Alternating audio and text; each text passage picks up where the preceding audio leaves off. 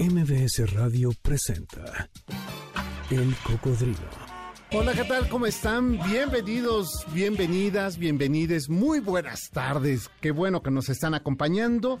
Justo el reloj de la Torre Latinoamericana está marcando las 4 de la tarde con un minuto en este sábado 29 de julio. Se nos fue ya julio y bueno, y con ello, pues ya la aquellas ilusiones que ustedes se hicieron de promesas de año nuevo, no hombre, pues ya olvídenlas, ya no fueron. Si no las cumplieron, ya no las cumplirán. Bueno, quédense con nosotros porque la tarde de hoy, con este ritmo, bueno, este y otros ritmos, porque estamos a punto de regresar a clases, mi querida Janine. Yo sé que les escuincleiro, los chamacos de educación básica, les queda todavía este mes, pero la media superior pues ya regresan eh, a partir de este 4 y 6 y 8 de agosto. Así es que para todos ellos, para todas ellas, para todos ellos que ya están preparándose para eh, su regreso a clases, pues qué mejor que sea a estos ritmos. Así es que quédense con nosotros, que aquí comienza el cocodrilo. Pues hoy desde muy temprana hora estoy recorriendo las estaciones del metro. este y bueno, pues justo por ese recorrido que hemos hecho en el metro, decidí que hoy vamos a dejar, si te parece, y aprovecho para saludar y darle la bienvenida. No sé qué mala cara vio eh, Janine, Luisito, que de repente ya no quiso venir. Ya eh, aquí que nos ningunea y yo tuve que ir hasta Iztapalapa. Eh, este, ahí me puse yo a, silbar en las cabinas para Luisito, lo hicimos traer y está aquí con nosotros acompañándonos en la operación técnica. Y la tarde de hoy, pues vamos a dejar el cocodrilo. Si te parece, lo dejamos aquí eh, en la Torre Latinoamericana, aquí lo estacionamos y vámonos a sumergir a esa otra ciudad, la ciudad subterránea, porque vaya que ocurren cosas en las estaciones en los vagones, en los andenes del metro. Pues la tarde de hoy vamos a hablar del metro, así es que quédense con nosotros. ¿Cuál es su estación favorita? Yo sí tengo algunas que me encantan por su arquitectura o por su plástica. Janine está pensando, pues mira, Insurgentes, te doy una pista. Insurgentes desde afuera es bien interesante lo que se hizo ahí de arquitectura, pero por dentro el mural de Cauduro, por ejemplo, por ponerte algo. Pero ¿qué tal Copilco, muy cerca de Ciudad Universitaria, que tiene también esos murales maravillosos? Pero ¿qué tal la estación Camarones, que es la más profunda, con esa escalera que parece de Escher, ¿no? Este gran pintor que hacía estas formas de encuentro infinito. Este, bueno, Yanin, ¿cómo, ¿cómo le sale la ofrece a Yanin Polanco? Dice, tan fea que está esa estación la escalera de pianito, hazme favor. Ella se quedó en su pianosaurio. Bueno, pues ahí están los gustos. ¿Cuál es la que a ustedes les gusta más? Pues eh, auditorio está muy bien. ¿Y qué tal la de este que conecta la de la raza con la línea 5 y 1, con ese kilómetro que tiene de ciencia? Ah, ¿verdad? Pues para que ustedes no manden ninguneando, bien que conozco las líneas del metro y vamos a seguir recorriendo porque pues San Lázaro tiene una de la arquitectura más bella que haría Félix Candela. De esto y más vamos a platicar, así es que quédense con nosotros y aquí arrancamos, mi querido Víctor. Voy a decir un lugar común, pero es que la Ciudad de México es muchas ciudades en un mismo sitio. Para los que nacieron iniciando el siglo XXI, la ciudad es para ellos es la ciudad de los rascacielos, la de la altura y la de los sismos. Los que nacimos en la segunda mitad del siglo XX mexicano, hay una ciudad en la superficie y hay otra debajo, entre las vías y los túneles del metro, esa misteriosa cueva de modernidad donde pasamos de un sitio a otro, entre penumbras, entre sonidos, entre venta de todos los productos y servicios, y de pronto, de pronto se nos abre así una nueva ciudad, la de arriba, eh, en sus casi 200 estaciones que integran las 12 líneas del metro, están las arterias que mueven cerca de 4 millones de mexicanos al día que van y vienen y cada uno de sus viajeros tienen un motivo, un fin, un comienzo, una historia que contar, que presenciar, que vivir, que atestiguar o lamentablemente que sepultar. Y así como, eh, como dirían los, eh, los, los arqueólogos, siempre hay un principio y un destino, como ocurre en todas las cosmogonías prehispánicas, que tanto el origen como el fin está debajo de la tierra. Aunque resulta paradójico, el metro es un, eh, es un guisado de modernidad que se mueve y se desplaza entre túneles que son el pasado, la evidencia de la raíz de lo que es esta ciudad. Y si no me creen, basta con que nos paremos en la estación Pino Suárez y en esa profundidad de, de esa estación está ahí un vestigio prehispánico, el vestigio de Ejecatl. ¿Y qué tal si nosotros descendemos los más de 140 escalones que tiene la estación Refinería? ¿Y qué me dicen ustedes de la estación Camarones? Son de las estaciones más profundas de la Ciudad de México.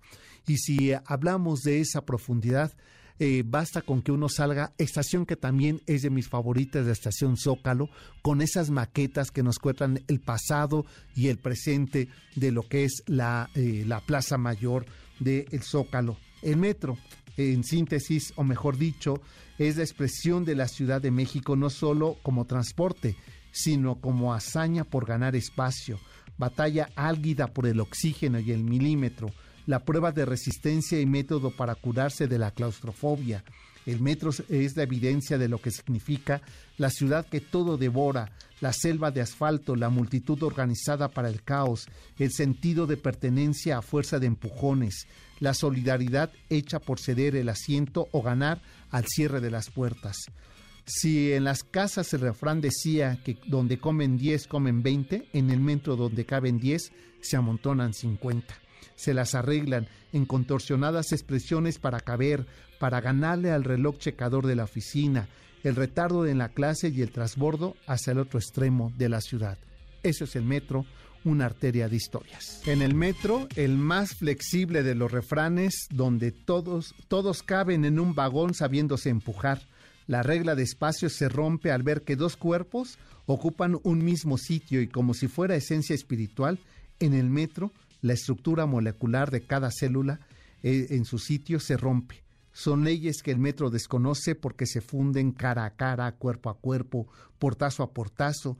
El metro es apocalíptico porque siempre parece estar a punto de la explosión demográfica y siempre queda espacio para un pasajero más. Fue en la década de los 50 cuando se comenzó a idear un sistema de transporte eh, de esa movilidad pública y masiva que pudiera resolver el problema tan serio que se tenía en esos años 50.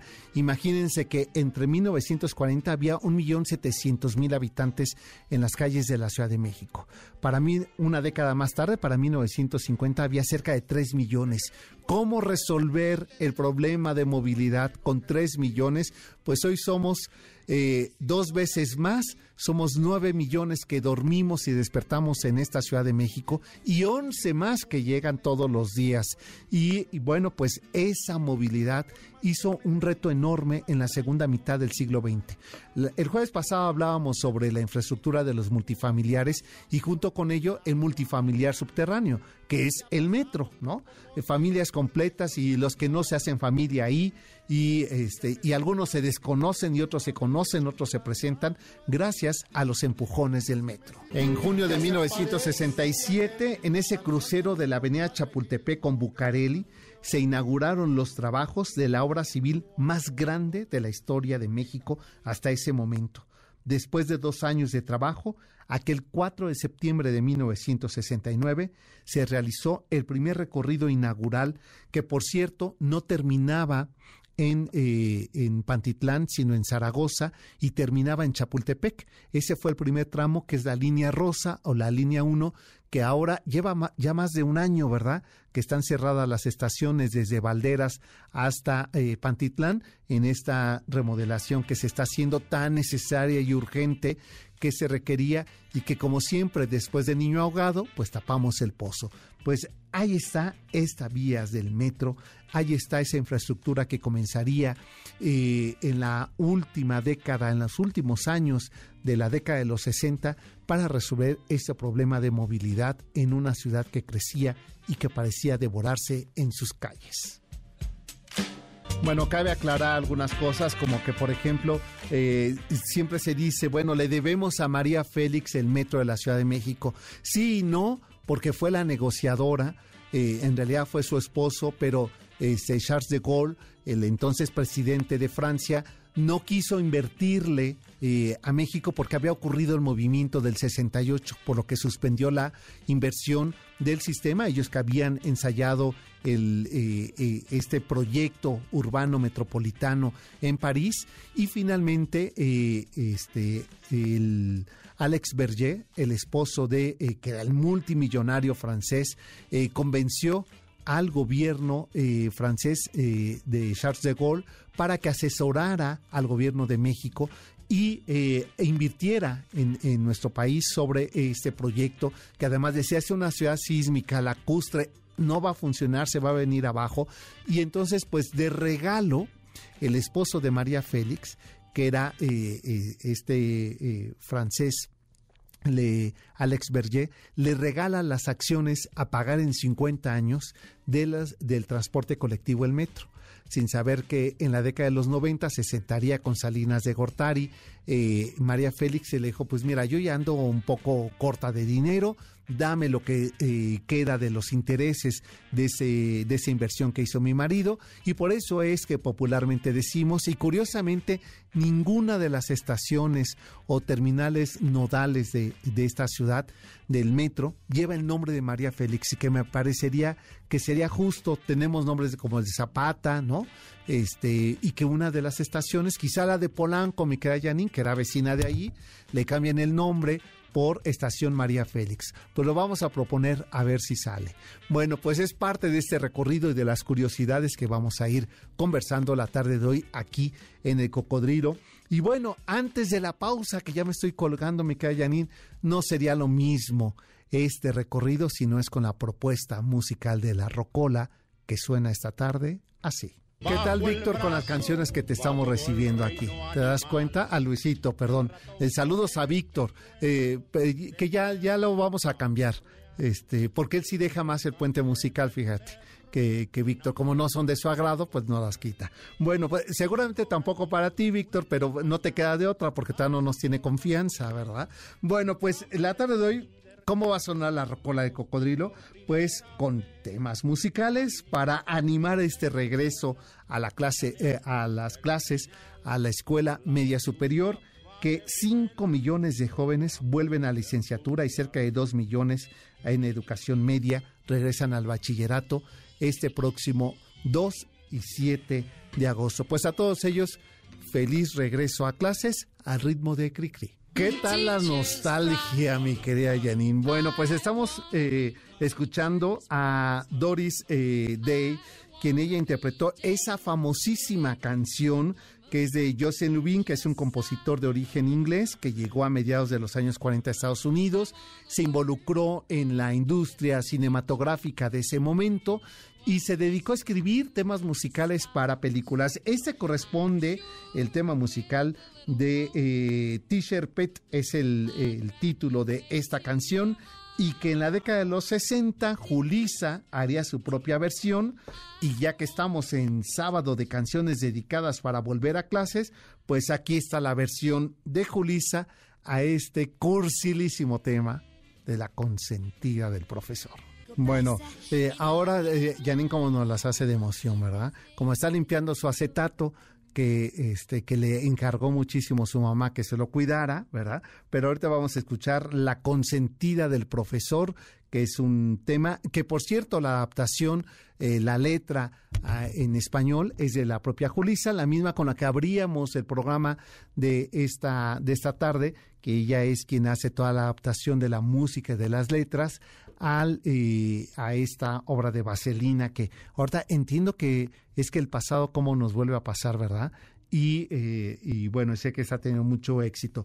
Pues eh, aquí, a ver si ya tenemos ahí la, a que, que, me alargue, ¿verdad? Que todavía me alargue. Por lo pronto les digo que este, que este día de mañana, eh, 30 de julio, nos vamos a ir a Ciudad Universitaria justamente para darles la bienvenida a estos estudiantes que, eh, que regresan a sus eh, actividades académicas, eh, administrativas y de investigación. Entonces, si quieren asistir, vamos a recorrer el campus central de Ciudad Universitaria, desde el Estadio Olímpico hasta la Facultad de Medicina, todo este circuito de las islas y vamos a hablar de la del paisajismo, de la arquitectura y por supuesto del muralismo que se encuentra en este campus central de Ciudad Universitaria. ¿Quieren ustedes asistir? Mándenme un correo a sergio arroba sergioalmazán.com eh, a las 10 de la mañana, el día de mañana domingo 30 de julio, para recorrer Ciudad Universitaria.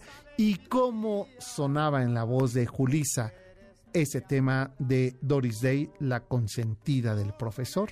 Bueno, ustedes deciden con cuál versión se quedan. Las dos tienen este, este merengue apastelado, ¿no? Eh, que lo vuelve, bueno, pues como eran los años 50, sí, eh, cursis y agogo. Pues ahí está, la versión es sábado de canciones para volver a clases aquí en el Cocodrilo y por lo pronto vámonos a recorrer este, esta otra ciudad, la ciudad subterránea, eh, donde todo ocurre, donde todo se vive, donde todo pasa y donde lo que no pasa pues también se puede recrear y me estoy refiriendo al sistema de transporte colectivo, el metro, con más de medio siglo circulando en las arterias subterráneas de esta ciudad. Los tacúas tienen eh, un gran mérito de no solamente subirse al metro, sino de confesarlo y de escribir esta canción, porque los atelucos no les llega el metro y eh, ellos tuvieron esa gran aventura. Incluso en alguna ocasión ofrecieron un concierto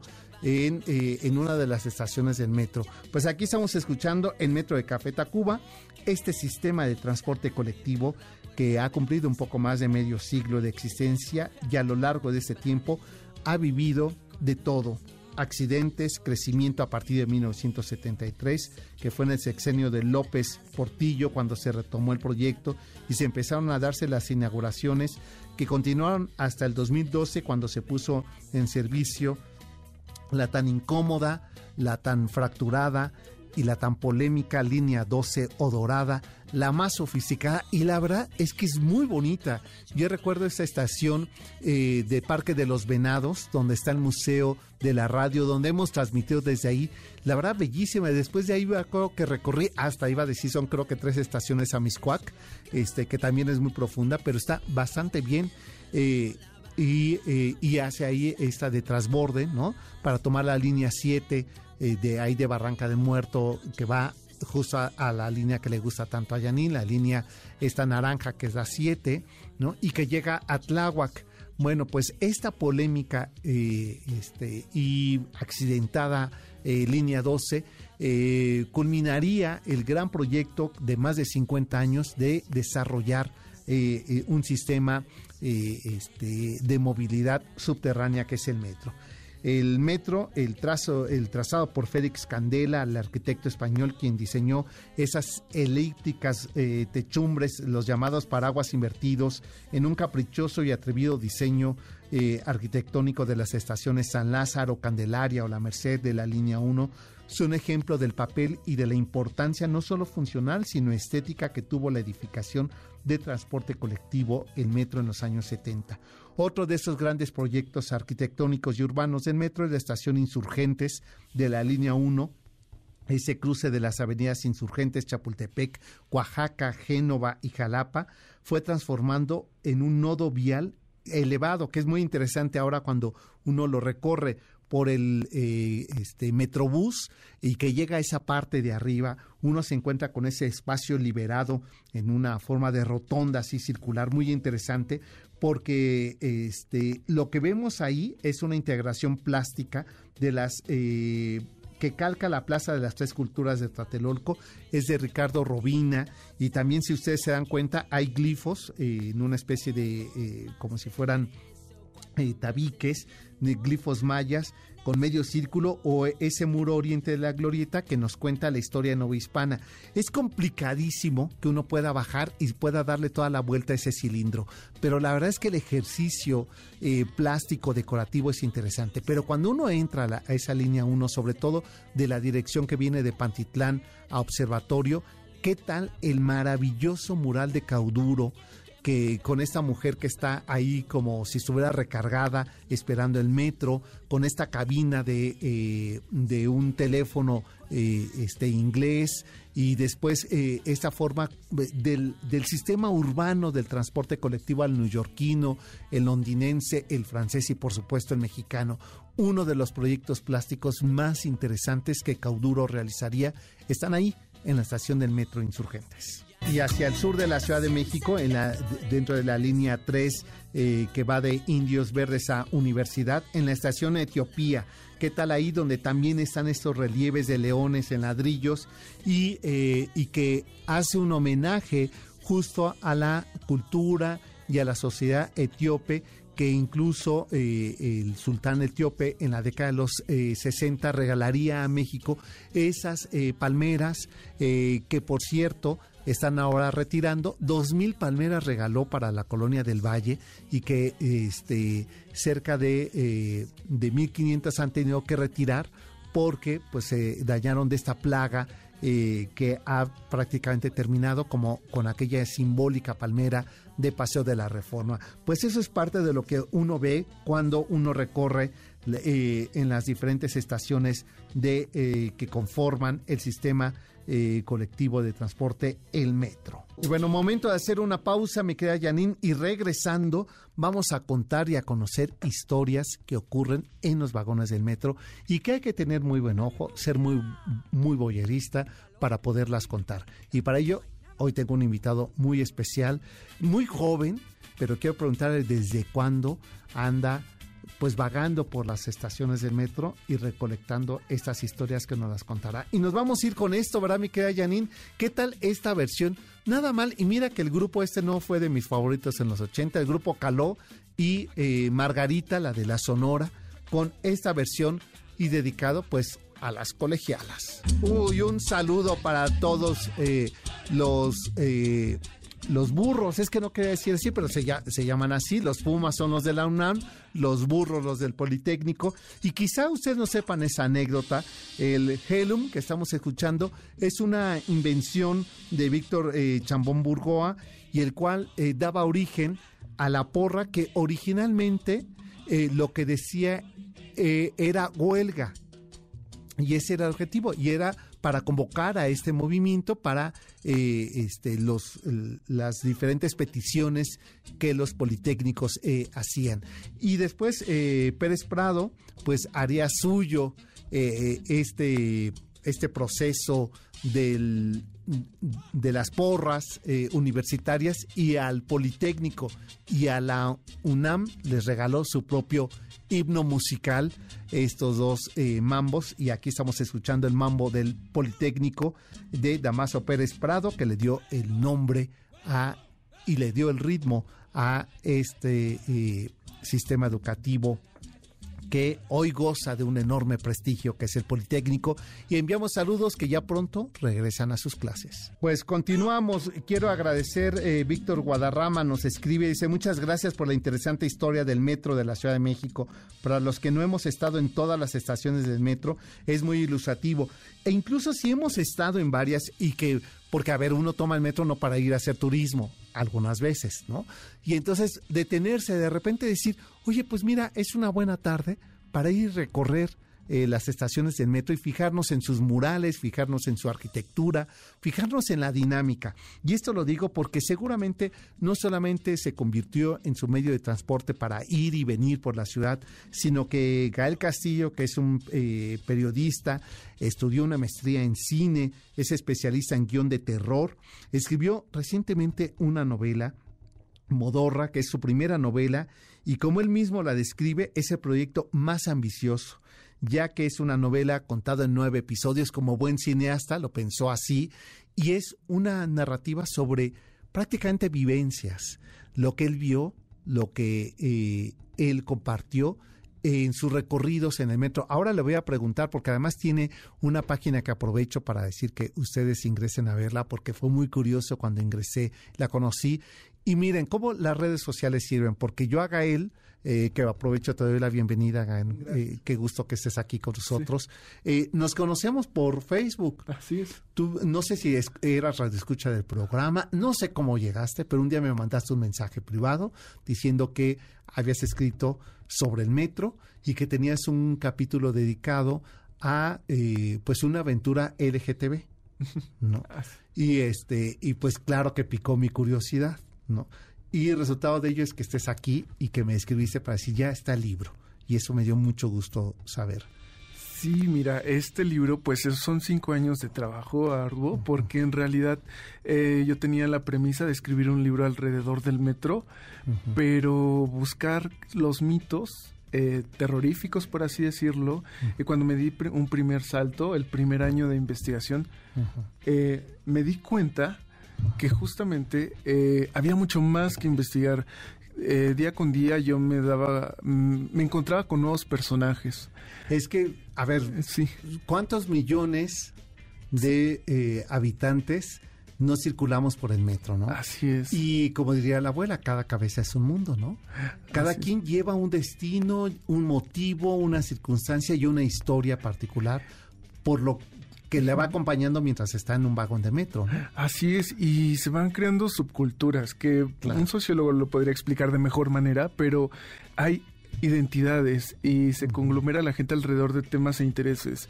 Y algunas de las que más me llamaron la atención es la comunidad invidente, que es muy grande dentro del metro y que entre ellos han encontrado la forma de apoyarse para vivir a su día a día. Entonces fue uno de los eh, personajes arquetípicos que yo encontré. También la comunidad LGBT eh, fue de los primeros lugares seguros que tuvo dentro de la ciudad, porque el famoso último vagón se fue como esos lugares que le dieron identidad, pero también un punto de encuentro para eh, eventos que eran castigados por la sociedad. Claro. De entrada hasta ahí tomados de la mano. Sí. ¿no? Este, fíjate que ahora que estás mencionando a la gente invidente, recientemente estando en la Biblioteca eh, de México, en la Ciudadela, me comentaban sobre la importancia que ha sido para ellos generar una red de apoyo Sí. cuando van en el metro, porque no nos damos cuenta y los que no somos débiles visuales o ciegos, eh, no nos damos cuenta que obstruimos su carril de paso, que es este que vemos nosotros marcado en el piso, ya sea color amarillo o incluso con la misma, el mismo piso, este, y que tiene esas ranuras que les Sí. permite con ello ir con su bastón. Así y que a es. veces cuando eh, está obstruido, si alguien que no ve piensa que ahí termina, entonces o da un paso hacia adelante y se puede ir Sí. hacia las vías. Dice, entonces se ha creado una red de apoyo y comento esto para que quienes no eh, sepamos para qué son esas eh, eh, Esas líneas amarillas. esas líneas amarillas Ajá. en los sistemas de transporte como en la calle es justamente para que el invidente o débil visual pueda eh, Mm. transitar por ahí de manera segura. Entonces no obstruirlas, es lo único que pido, ¿no? Exactamente. Respetarlos. Y entonces qué bueno que lo tocas porque a mí me parece fundamental que entendamos que todos tenemos derecho a la ciudad. Así es, y para mí era muy importante, entre más investigaba y encontraba cosas, para mí era más importante poderle dotar de identidad a la novela y a los personajes, porque en el caso específico de la comunidad invidente me llamaba mucho la atención justamente cómo se volvían lazos de apoyo y que a falta de empleabilidad para esta comunidad en alguna década, ahora ya hay muchas más opciones para ellos, la única era como acudir al metro y justamente pues vender sus productos. Exacto. Y hablando de eso, también los famosos vagoneros. Eh, oye, ese es otro Sí. gremio, ¿no?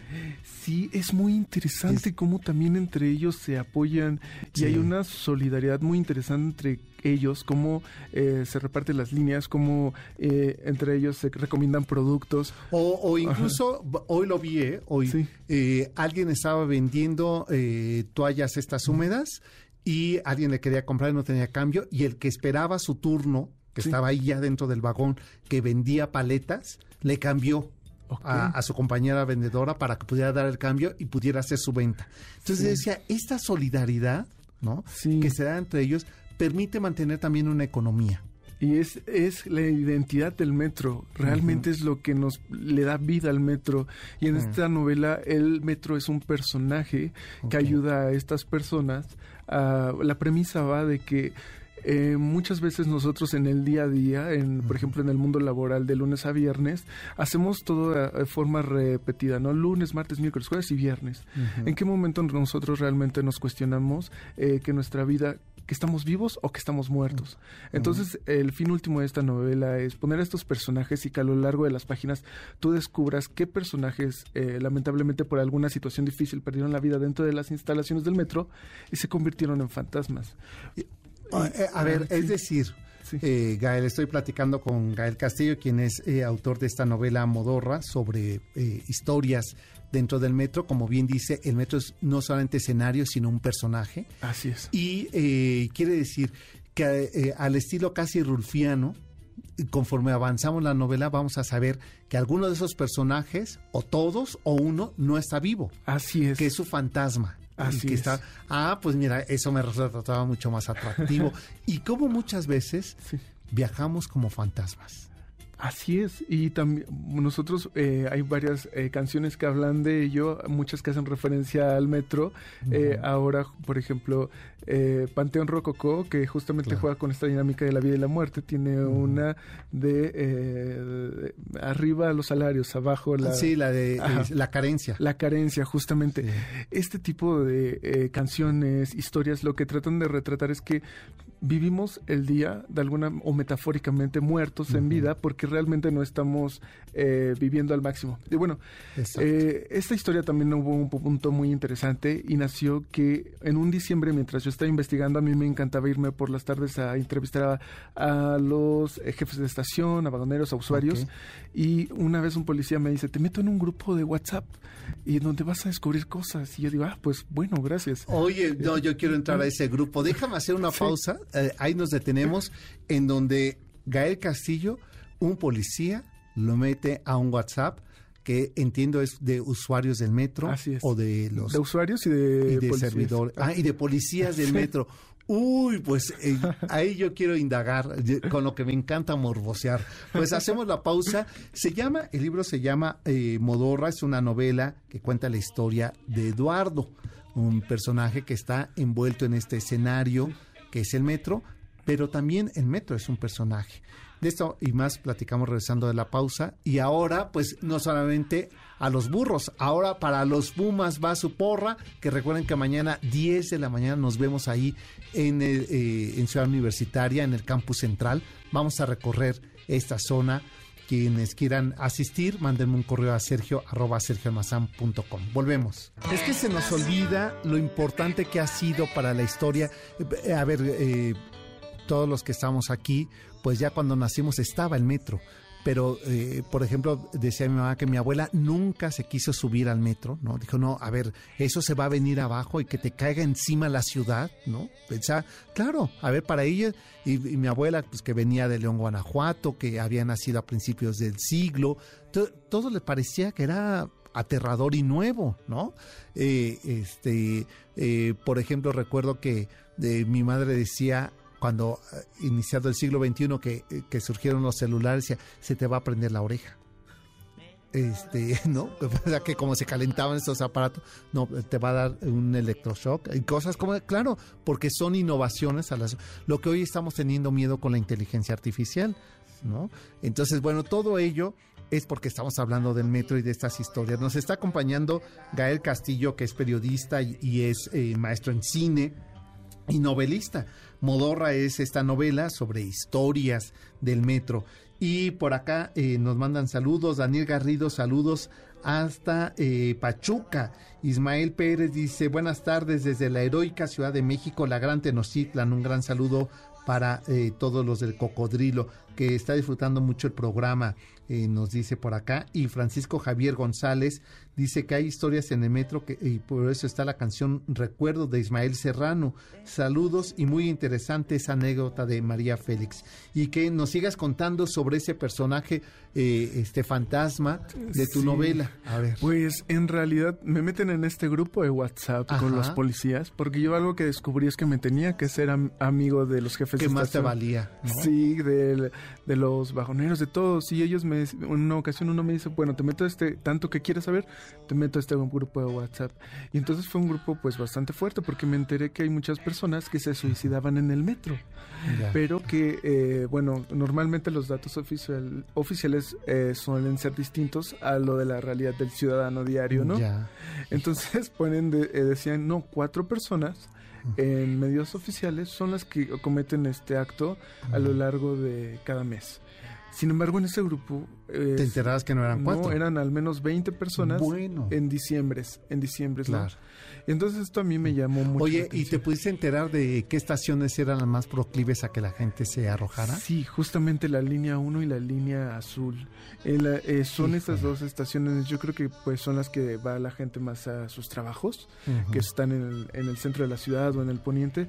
Es donde sucedía más eso y a mí me causó de alguna manera Es mucho... que de verdad es otra ciudad. La, Sí. la del metro es otra ciudad. ¿no? Así es, y a mí me causó mucha tristeza porque era qué, t- a qué punto llega la sociedad, la indiferencia por otro ser humano, para no detenerlos en un acto que puede ser un poco, un poco demasiado triste. Claro, tú ellos. recordarás ese corto de Carlos Carrera, Así El es. héroe. El héroe. ¿No? Que es justamente de es. que ve a una chica que se quiere arrojar a, a las vías del metro, ¿no? Así es. Y que yo decía, es que no está tan lejos de la realidad, de que sea una decisión eh, personal que es muy respetable, Sí. ¿no? Cada quien decide lo que hace con su vida y cuándo continúa y cuándo no, pero que finalmente como espectador ante eso, por fortuna, eh, y mira que muchos años, muchos, muchos años he usado el metro, nunca me ha tocado ver una escena así. Sin embargo, sí escuchaba esas historias de no, que está cerrada la estación porque se aventó uno. Así es. Y bueno, sucedía este evento. Y entonces una cosa llevaba a la otra. Entonces ya tenía ahora un nuevo personaje y era cuando una persona comete este evento, el que va manejando el tren, eh, Sí. el operador, pues tiene, a veces se retiraban hasta un año y tenían que recibir ayuda psicológica. Pues porque- imagínate nada más, Sí. cómo no. Y entonces eso o, o creó otro personaje que es el arquetipo de los eh, quienes conducen el tren. En el libro lleva el nombre de Mizuki. Es Ah, un personaje muy famoso en el metro de un caso llamado de un operador que se llamó Platanov. Platanov amaba su trabajo en una- Platanov. Ah, Platanov. ¿Qué tal? Y él era operador. Ajá, eh, descendiente alemán. Y entonces él pierde la vida en las instalaciones del metro. Y como ama- amaba tanto su trabajo, se sigue apareciendo hasta el día de hoy, sigue habiendo historias alrededor de él. De que en se buena- aparece En Platanov. buena vista que se aparece Platanov.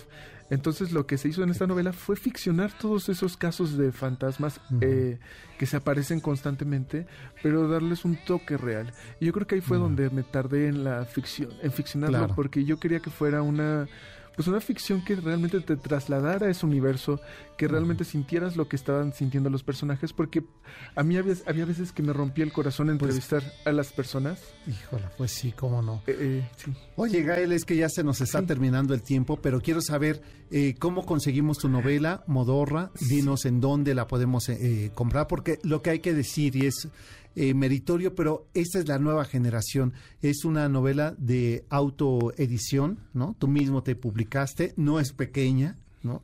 Entonces, ¿dónde la encuentran? ¿Cómo entran en contacto contigo? Pues em, a mi WhatsApp estoy atendiendo en el 5636 1072 66 es Ujú. 5636 1072 66 y eh, www.nesafilms.mx Nesa de Nesa, de, de Nesa. Ciudad, ajá, de. Ciudad Nesa, Ajá. films de película f i l m s punto mx y en todas las redes de Nesa Films eh, estamos en Facebook, las que más ahí ando porque me encantan TikTok. TikTok y Y- Facebook. y Facebook. Bueno, pues ahí encuentran nesafilms.mx eh, punto MX. Así es. Y, eh, y si no, busquen también como Gael Castillo para que ustedes se enteren de Modorra y se acerquen a leer esta novela y la puedan adquirir. Pues nosotros ya nos vamos. Está, eh, antes de irme, déjenme enviar un saludo por favor, a una radioescucha asidua, porque su hijo consentido está por entrar aquí al aire, ¿verdad? Eh, a nuestra querida Rosario te envió saludos hasta el sur poniente de la ciudad, donde nos escucha sábado a sábado. Muchas gracias, Rosario, por tu asistencia sonora. Te enviamos un abrazo y quédense ahora con el doctor Zagal y su banquete que está todo dispuesto para que disfruten esta tarde. Hasta entonces nos encontramos el jueves 10 de la noche aquí en vivo. MBS Radio presentó El Cocodrilo.